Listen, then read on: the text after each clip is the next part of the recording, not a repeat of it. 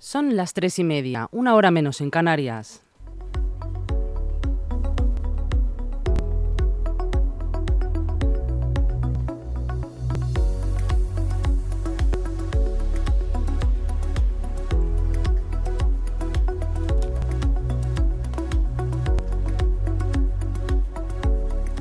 Muy buenas tardes de nuevo, soy Rocío Santana y hoy es martes 13 de junio. Como todos los días vamos a repasar ahora a las tres y media los titulares de última hora.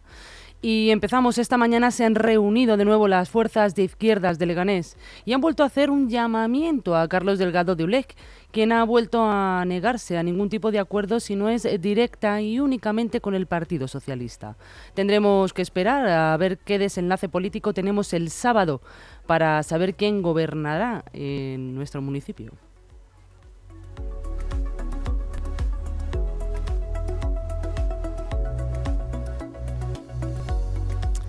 Y la Comunidad de Madrid activa desde este martes 500 nuevas plazas públicas en centros de día para personas mayores en situación de dependencia. Se pretende facilitar así todos los apoyos para que puedan permanecer en sus hogares el mayor tiempo posible antes de entrar en una residencia. Estos centros son equipamientos especializados eh, que trabajan para prevenir la progresión de las situaciones de deterioro físico y psíquico de los usuarios, conservar y recuperar su autonomía y apoyar a las familias en su cuidado. Todo ello para que puedan seguir viviendo en su entorno, recibiendo los cuidados especializados que precisan.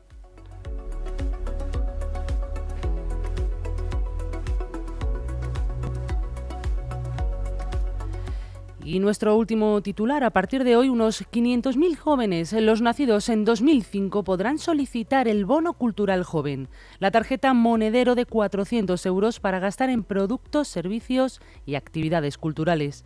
Para solicitarlo, según ha recordado hoy el Ministerio de Cultura, los jóvenes que hayan cumplido o vayan a cumplir 18 años en 2023 han de registrarse y realizar el procedimiento de solicitud en la página web, apunten por favor, www.bonoculturajoven.gov de Barcelona.es. Hasta el próximo 30 de septiembre.